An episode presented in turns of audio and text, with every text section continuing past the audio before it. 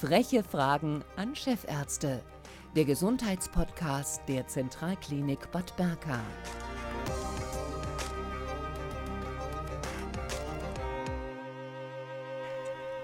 Heute wieder eine neue Runde der frechen Fragen.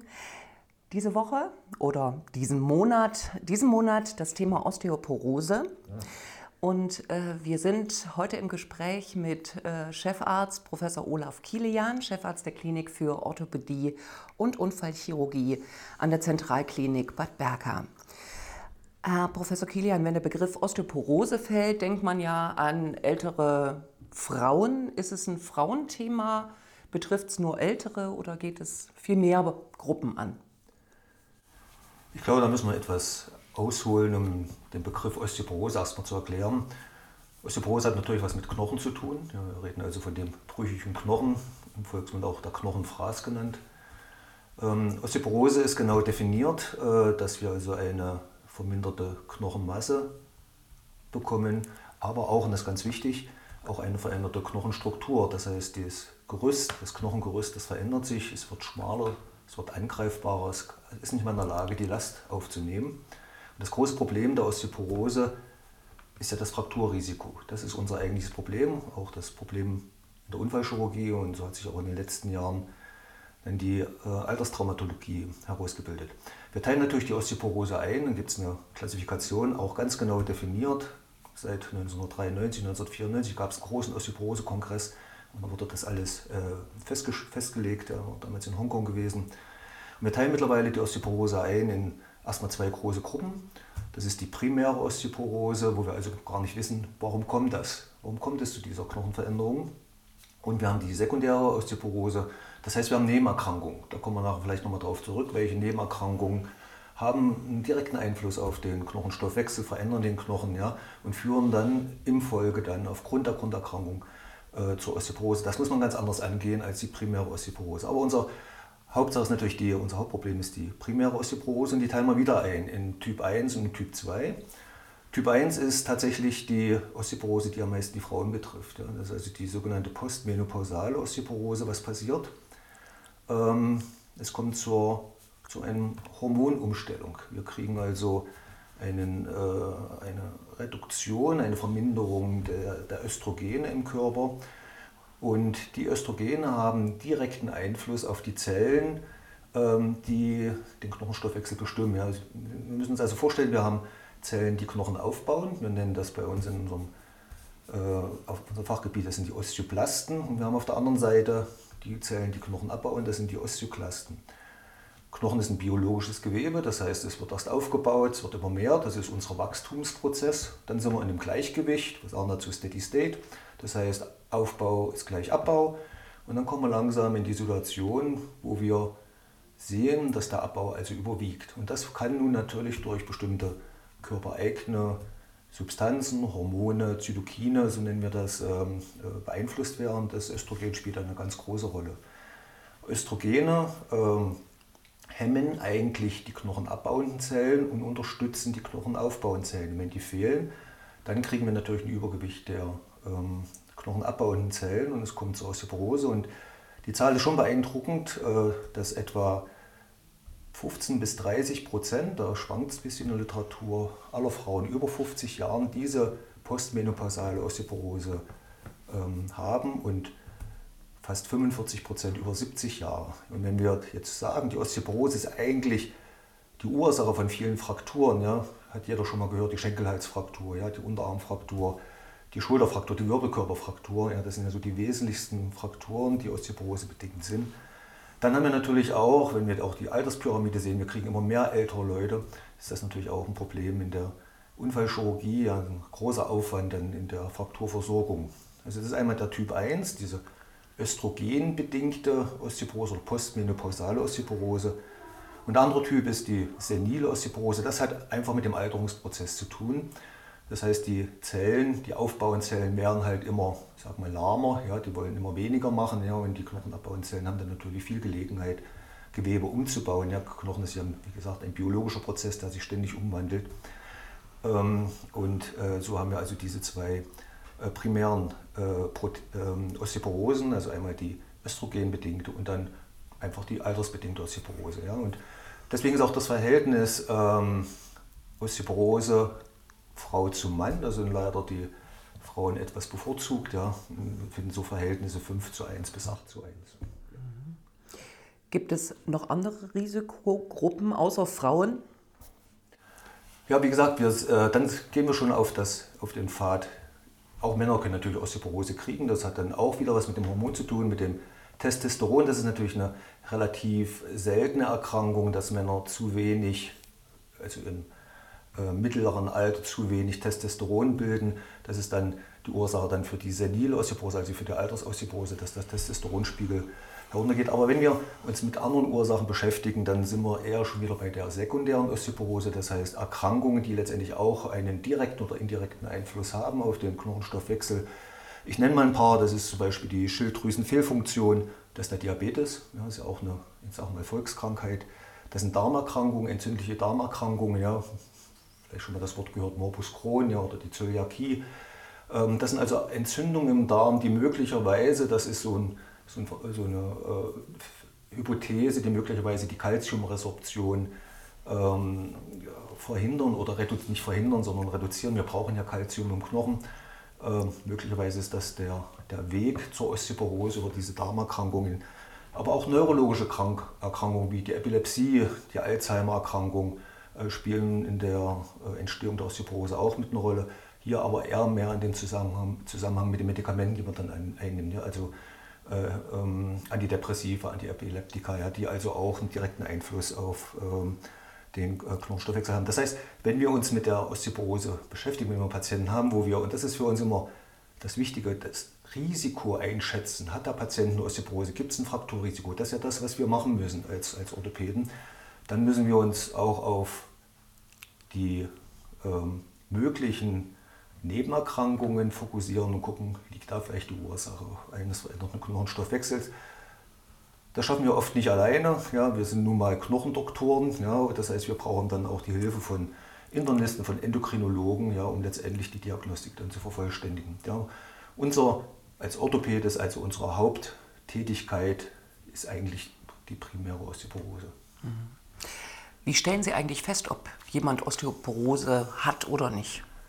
Ja, da gibt es, äh, da haben wir Werkzeuge dazu, Tools dazu. Das Wichtigste ist erstmal die Anamneseerhebung. Ja, Patienten haben vielleicht einen unspezifischen Schmerz, äh, sie haben eine Veränderung ihres Wohlbefindens. Wir haben vielleicht auch Nebenerkrankungen, wo wir schon mal auf die Idee kommen, hier könnte es in die Richtung Osteoporose gehen. Wir haben die klinische Untersuchung. Da gibt es, wie sieht das Achsenskelett aus, wo sind Veränderungen eingetreten zum Beispiel die Körpergröße kleiner, äh, die Körper, hat sich die Körpergröße ver, ver, äh, vermindert. Das sind alle so Zeichen, die auf eine Osteoporose deuten. Ja, das heißt, wir stellen, uns, wir stellen dann bei der Erstkonsultation uns immer die Frage, liegt bei dem Patienten ein Risiko vor, dass es zur Osteoporose kommt oder dass die Osteoporose schon äh, vorhanden ist. Dann haben wir natürlich äh, technische Möglichkeiten, äh, die Osteoporose letztendlich nachzuweisen. Und da spielt im Wesentlichen die Rolle ein spezielles Röntgenverfahren, ja, das ist die sogenannte DXA. Wird also über ein Röntgensystem die Absorption, die Strahlenabsorption gemessen und man kann damit eine Aussage treffen über die Knochendichte. Ja, ich hatte ja vorhin gesagt, nach der Definition ist die Osteoporose eine verminderte Knochendichte.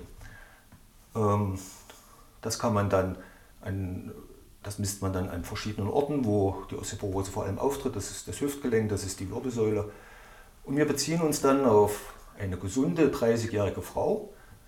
Und wir können jetzt gucken, altersentsprechend, inwieweit wirkt der, die Knochendichte bei der jetzigen Patienten von diesem Normalwert ab.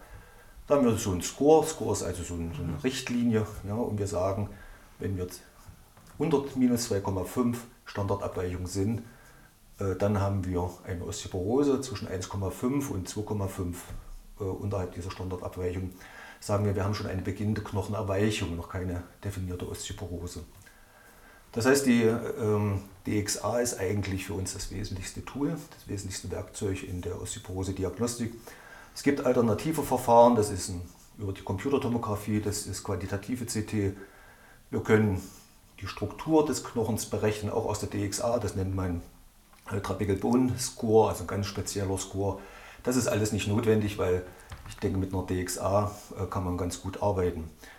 Wenn wir den Verdacht einer Fraktur haben, dann reicht natürlich die DXA nicht aus. Ja, dann ist nach wie vor das Röntgenbild notwendig. Das heißt, wir würden dann auch die entsprechende äh, Region dann auch röntgenologisch untersuchen. Ja, ist es die Wirbelsäule ja, oder ist es letztendlich das Handgelenk, ist es die Schulter ja, oder ist es ähm, ähm, der Oberschenkel. Das heißt, unser Ziel ist ja, die Osteoporose zu erkennen und dann Maßnahmen zu ergreifen, um den Knochenstoffwechsel zu verbessern, um letztendlich das Frakturrisiko zu reduzieren. Das ist unsere mhm. Aufgabe. Klar gehören Laboruntersuchungen mit dazu, äh, es gehören äh, weitere klinische Untersuchungen dazu, aber ich denke, dass wir mit einer Anamnese, klinischen Untersuchung, DXA und gegebenenfalls einer Röntgenuntersuchung ausreichende Diagnostika haben, um festzulegen, dass bei den Patienten ein Osteoporose-Risiko oder eine Osteoporose vorliegt. Mhm. Ähm, viele Menschen, die Osteoporose hören, denken sich, okay, kalziumreiche Ernährung, also ich brauche meine extra Portion Milch. Ähm, äh, ist Milch wirklich so wertvoll, um das aufzufüllen oder reicht nicht auch, wenn man zum Beispiel kalziumreiches Mineralwasser trinkt? Ja, da gibt es auch äh, eine ganz genaue Datenlage. Was brauchen wir, was müssen wir uns, was müssen wir einnehmen, was gehört zu unserer, ich sag mal, gesunden Ernährung. Und da gehören 1000 Milligramm Kalzium pro Tag. Das, sind die, das ist der Bedarf, den wir haben an Kalzium. Ja, den nehmen wir mit einer normalen Ernährung äh, ein. Da müssen wir auf eigentlich keine, nichts Besonderes achten, ja, wenn keine Nebenerkrankungen da sind. Ich hatte ja vorhin gesagt, es gibt auch zum Beispiel ähm, entzündliche Darmerkrankungen, da haben wir sicher mehr Probleme. Ich denke, das Kalzium wird nicht so das Problem sein. Ich sehe eher das Problem in dem Vitamin D, ja, was ja auch eine ganz wichtige Substanz ist. Vitamin D steuert ja die Kalziumaufnahme durch den Darm und steuert auch den Kalziumeinbau in den Knochen. Ja. Das heißt, ich gehe immer davon aus, dass wenn jetzt keine Nebenerkrankung vorliegt, es sehr unwahrscheinlich ist, dass wir in einen Kalziummangel kommen. Aber ähm, der Vitamin D-Mangel, das sehe ich ähm, äh, doch als größeres Problem und ähm, auch in unserer täglichen Praxis sehen wir häufig, dass gerade Frauen in der, in der Postmenopause häufig einen erniedrigten Vitamin D-Spiegel aufweisen, wo wir dann wirklich darüber nachdenken, äh, wie supplementiert man das, ja, wie füllt man mhm. das wieder auf. Denn der Vitamin D-Spiegel ist äh, auch ausgesprochen wichtig. Wie gesagt, das Kalzium nimmt man äh, normal mit der Nahrung auf. Kalzium, was man zu viel aufnimmt, wird ausgeschieden. Wir haben also auch kein Reservoir, wo wir es eigentlich sammeln können, ja, wie zum Beispiel ein Hamster, ja, der also seine Nahrung an der Backe sammelt. Das können wir nicht. Ja, das, alles Kalzium, was wir nicht verbrauchen, wird ausgeschieden. Das heißt, wir haben einen stabilen, eine stabile Kalziumkonzentration im Blut. Ja, alles, was zu viel ist, geht wieder raus. Beim Vitamin D ist es ein bisschen schwieriger. Äh, wir wissen ja, dass Vitamin D wird ja primär in der Haut ähm, synthetisiert, hergestellt, äh, zu etwa 80 Prozent, 20 Prozent machen wir über unsere Nahrung. Auch hier gibt es ähm, äh, Leitlinien oder gibt es Richtwerte, wie viel Vitamin D sollten wir am Tag aufnehmen. Wir reden da so etwa von 800 internationalen Einheiten. Ähm, das ist ein bisschen schwieriger, die Nahrung zu substituieren. Vitamin D-reiche Nahrung ist zum Beispiel fettreicher Fisch, das sind Austern. Haben wir dann auch nicht jeden Tag die Gelegenheit, Austern zu essen. Ja? Haferflocken, ich möchte nicht jeden Tag Haferflocken auf meinem Teller haben. Buttermilch, Eier, da müsste man natürlich so viel essen, ja, dass wir schon wieder an Cholesterie denken müssten, also an unseren Vitamin D-Spiegel. Steinpilze, Süßkartoffeln, das sind so die äh, Nahrungsmittel, ähm, die Vitamin D reich sind. Sie sehen, da sind auch ein paar Exoten dabei, die wir vielleicht doch nicht jeden Tag äh, auf dem Teller haben wollen. Ähm, die Vitamin D-Substitution wird auch in der Literatur sehr kontrovers diskutiert. Ähm, sollte man das zuführen bei einem Mangel, sollte man es zusammen mit Kalzium zuführen? Ich denke, das muss man immer im Einzelfall entscheiden. Aber wie Sie schon sagten, ja, Calcium und Vitamin D sind ganz, zwei ganz wichtige Stoffgruppen, die wir unbedingt brauchen, um letztendlich den Verlauf der Osteoporose äh, sagen wir mal, zu beeinflussen. Ja. Vermeiden werden wir nicht, ja, äh, aber wir können zumindest äh, äh, sagen wir mal, den positiven Effekt beider Substanzen ausnutzen. Mhm. Und beide Werte müssen im Normbereich sein, das müssen wir anstreben. Ja, das ist Sache nicht nur des Orthopäden, auch des Hausarztes, ja. darauf zu achten, zu kontrollieren und auch gegebenenfalls zu reagieren, wenn wir weit unter dem Normbereich mhm. sind. Jetzt gibt es aber auch so Sachen, die stehen auf dem Index. Zum Beispiel ähm, Koffein, Tein, Phosphorsäure, also Cola äh, wird gern gehandelt oder was weiß ich, Rhabarber darf man nicht, Zykli darf man nicht und so weiter und so fort. Sagen Sie ähm, generell weg von diesen Sachen, generell weg von Fertigprodukten und auch kurzkettigen Kohlenhydraten? Ja, das, ähm, ich denke, dass es einige Sachen gibt, die man von der Ernährung oder von der Zufuhr vermeiden kann, äh, die eigentlich einen größeren Einfluss haben auf den Knochenstoffwechsel äh, als die Substanzen, die Sie äh, genannt haben. Ja, ich denke da zum Beispiel an Nikotin. Ja, Nikotin hat einen ähm, sehr großen Einfluss auf den Knochenstoffwechsel und es ist nachgewiesen, dass Langzeitraucher ein deutlich höheres Osteoporose-Risiko haben äh, als Nichtraucher. Der Alkohol spielt eine Rolle. Ja. Ähm, klar, wir sind in einer Gegend, wir trinken auch in unserem Unstrutgebiet auch mal gerne ein Gläschen Wein. Ja. Und äh, wir als Orthopäden sagen, bis 30 Gramm ist alles gut. Ja. Und 30 Gramm ist fast eine Viertelhalbe Flasche Wein. Äh, danach wird es auch ähm, für die knochenbildenden Zellen spannend, ja, weil es ja zu einer Hemmung kommt ja, über den Alkohol. Ähm, und äh, das heißt, auch Alkohol hat einen, in größeren Mengen oder ähm, hat doch einen negativen Einfluss auf den Knochenstoffwechsel. Alle anderen Substanzen ist natürlich viel untersucht worden. Wir finden auch viel in der Presse, wir finden viel in den bunten Zeitungen, äh, was alles hilft, was alles Wundermittel sind. Wir als Schulmediziner wollen immer eine gewisse Datenlage haben, wir nennen das eine Evidenz haben, wir wollen einen Nachweis einer Wirksamkeit haben und es gibt Leitlinien für die Osteoporose, die eindeutig sagen, dass äh, solche Sachen wie, äh, die Sie nannten, auch grüner Tee, Kaffee, äh, Folsäure, B-Vitamine, dass die eigentlich nicht den Einfluss haben auf den Knochenstoffwechsel, zumindest dass es nicht bewiesen ist. Wenn man das alles so ein bisschen in Maßen einnimmt, kann man das sicher akzeptieren, aber wir werden sicher mit den Substanzen jetzt nicht wesentlich auf den Knochenstoffwechsel wirken können ja, und da vielleicht die Osteoporose oder gar die Fraktur vermeiden. Mhm. Ja. Ähm, was ist mit Hormongaben, also DHEA und Testosteron? Ja, das ist ja wirklich ein heikles Thema.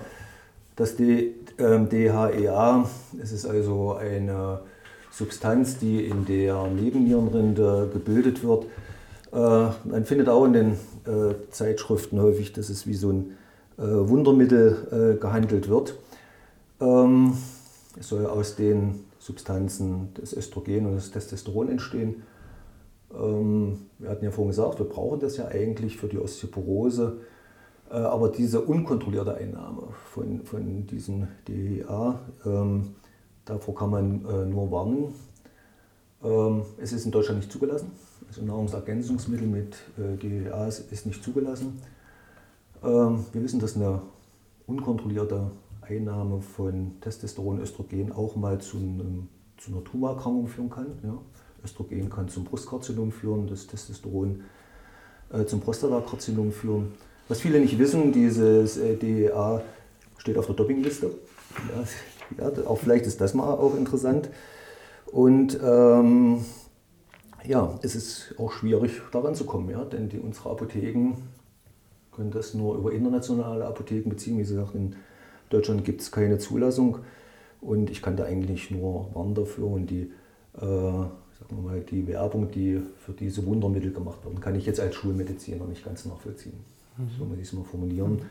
Also ich warne eigentlich vor, diesen, vor dieser, sag mal, ähm, unkontrollierten Einnahme von diesem Androsteron. Ja. Mhm. Sport spielt auch eine ja, Rolle, gerade ähm, wenn es um, um dieses Thema geht. Ich nehme mal an, es sind andere Sportarten als Rugby beispielsweise. Ja, schon. Wir reden ja von Patienten, die ein Osteoporose-Risiko haben. Ja? Und Osteoporose-Risiko heißt immer Frakturrisiko. Das ist, das ist ein Verlauf. Ja? Und wir müssen jetzt natürlich uns Sportarten aussuchen, wo wir auch das Sturzrisiko etwas minimieren. Ja? Klar ist der Sport ganz wichtig. Äh, wir üben die Koordination, wir bauen die Muskulatur auf, wir kräftigen, ja, das ist ganz wichtig. Der freie, der Freiluftsport sogar noch besser als der Hallensport. Wir sind unter dem UV-Licht, ja. Das UV-Licht aktiviert ja unser Vitamin D, das brauchen wir auch. Aber es gibt schon Sportarten, äh, die letztendlich viel günstiger sind als Kontaktsportarten wie äh, Rugby, wo wir doch ein gewisses Verletzungsrisiko haben, Sturzrisiko haben. Ja. Und ich kann allen nur empfehlen, kommt natürlich auch auf die körperliche Verfassung, regelmäßig Sport zu treiben, regelmäßig an der frischen Luft unter UV-Strahlung Sport zu treiben. Ja. Und da zählen halt auch die Sportarten, die vielleicht auch mehr Spaß machen als Rugby. Das Walken, das Joggen, das Fahrrad, Fahrradfahren. Ja. Das sind so Sportarten, die man empfehlen sollte. Ja. Man muss immer äh, das Verhältnis suchen, einerseits Bewegung, Kräftigung, Koordinationsübungen, auf der anderen Seite das Risiko. Ja. Ein Sturzrisiko mhm. kann immer zum, zur Fraktur führen und das ist ja das, was wir vermeiden wollen. Mhm. Ja. Also wir empfehlen immer die Bewegung, ja, die Bewegung draußen. Ja, und wenn wir jetzt ältere Patienten haben, ältere Frauen, sicher wird keine 75-jährige Frau mehr Rugby spielen, dann müssen wir vielleicht sogar anders reagieren und müssen sagen, okay, die Patienten sollen nicht zu Hause liegen, in ihrem Bett liegen und nur den Weg zwischen Schlafzimmer und Küche und Wohnzimmer äh, jeden Tag vollziehen, sondern sie soll raus. Dazu braucht sie vielleicht auch manchmal eine Protektion. Das heißt, wir müssen dann auch mal sagen, okay, sie braucht ihren Rollator, sie braucht mal einen Rückenprotektor, um letztendlich das Frakturrisiko ähm, äh, zu reduzieren. Wir müssen die Patienten mobil halten. Ja. Wir reden ja jetzt nicht von den 50, 60 Jahren, da vielleicht noch äh, hochsportaktive, sondern wir müssen auch von den 70, 75, 80-jährigen Frauen uns unterhalten, ja, die vielleicht mit so einer Fraktur, nicht vielleicht, sondern wir, wir sehen es im Alltag, mit so einer Fraktur viel, äh, eine viel größere Einschränkung haben als vielleicht ein junger Patient, der nach Ausheilung der Fraktur wieder voll fit mhm. ist. Mhm. Welche Rolle spielt Genetik beziehungsweise auch ähm, ich sag mal, mein Verhalten in der Jugend? Ja, es gibt, ähm, das ist auch eine Leitlinie fixiert, es gibt ähm, sicher genetische Faktoren, die eine Osteoporose mit bedingen können. Ja. Die Osteoporose ist ja, spielen ja viele Faktoren eine Rolle, ist multifaktoriell. Sicher die genetische Disposition muss man auch mit äh, betrachten. Der genaue Ablauf, äh, der genaue Ablauf die, die Äthiologie ist, ist natürlich äh, noch nicht bis in die letzte Einzelheit ähm, erforscht worden, aber einen genetischen Faktor gibt es auf alle Fälle. Das ist ja auch für uns dann auch ein Hinweis, zum Beispiel beim Erstkontakt, bei der Anamneseerhebung, wenn wir hören, ja, meine Eltern hatten Osteoporose, da muss man uns auch, äh, muss, muss man uns auch so der Gedanke dahin gehen, dass hier möglicherweise auch so ein Risiko vorliegen mhm. könnte. Mhm. mhm. Sie haben vorhin gesagt, also Calcium Zusatzgaben oder Nahrungsergänzungsmittel sind gar nicht erforderlich. Halten Sie die auch eher für schädlich, auch in Bezug auf, ähm, ich sag mal, bestimmte gefäßverändernde äh, Entwicklungen? Ja, ähm, ich, ich sagte ja, Calciumgaben sind nur notwendig, wenn wir, wenn wir nachgewiesen haben, dass wir einen Calciummangel haben. Ja, man muss den Mangel aus, ausgleichen. Wir brauchen kein Überangebot an Calcium. Ja. Klar, der Körper versucht jetzt mit dem Kalzium irgendwas zu machen. In der Regel wird er ausgeschieden. Äh, ähm, ähm, sicher spielt er auch mit einer Rolle bei der Arteriosklerose, dass er mit eingebaut wird. Ähm, deswegen ist nach wie vor meine Meinung, dass wenn wir keinen Mangel haben dann, und wir ernähren uns normal, dann müssen wir nicht irgendwie drauf zielen, hier noch, unbedingt noch zusätzlich Kalzium einzunehmen. Mhm. Ja. Gut. Wir hatten vorhin ganz kurz die Wundermittel angesprochen, jetzt durch die äh, Medien habe ich so gesehen, gegen auch Probiotika und Trockenpflaumen wegen ihres Vitamin K, Mangan, Kupfer ja. und Kaliumgehalts. Ja. Was halten Sie davon? Ja, das sagte ich vorhin schon. Es gibt äh, eine ganze Menge Substanzen, denen äh, was Gutes äh, zugesprochen wird, was nicht bewiesen ist. Ja, die Probiotika äh, verändern unsere Darmflora. Ja, es ist definitiv nicht nachgewiesen, dass wir dadurch eine bessere Kalziumresorption haben. Äh, ähnliches bei diesen äh, Trockenpflaumen oder dem äh, Kaliumsubstitution, Cadmiumsubstitution. Das ist alles nicht nachgewiesen. Ich halte es nicht für notwendig. Ja? Äh, und äh, wir als Schulmediziner, wie gesagt, wollen immer den Wirkeffekt mhm. erläutert haben. Ja? Und das ist nicht der Fall bei diesen Substanzen. Und ähm, ich denke, das geht mehr so Richtung die homöopathische Linie als in die Schulmedizin. Okay. Wir hatten vorhin die ich sag mal, genetische Dispositionen, welche Rolle spielen Vorerkrankungen, zum Beispiel Rachitis im Kindesalter? Ja, die Rachitis ist ja nun auch ein Vitamin D-Mangel. Ähm, in Deutschland haben wir das ziemlich im Griff durch diese äh, Vitamin D-Substitution bei den Säuglingen. Ähm, man kann jetzt nicht sagen, dass ein Vitamin D-Mangel im Kindesalter zwangsläufig zur Osteoporose führt. Das ist ja ein Prozess, der sich ändert. Ja. Die Hautstrukturen ändern sich, das Resorptionsverhalten, die Syntheseleistung ändert sich. Ja. Also falls man wirklich mal ein Kind hat mit einem Verdacht auf eine Haaritis oder Haaritis, heißt es das nicht, dass es später mal eine Osteoporose kriegt. Das sind zwar beides, mhm. spielt das Vitamin D eine große Rolle mit, ja, aber ähm, ich denke, in Deutschland haben wir das Problem jetzt, äh, sagen wir, nicht mehr ja, durch diese äh, Prophylaxe, durch diese prophylaktischen Maßnahmen. Äh, und wie gesagt, einen Zusammenhang sehe ich da nicht. Mhm. Die allerletzte Frage, welche Rolle spielt Stress?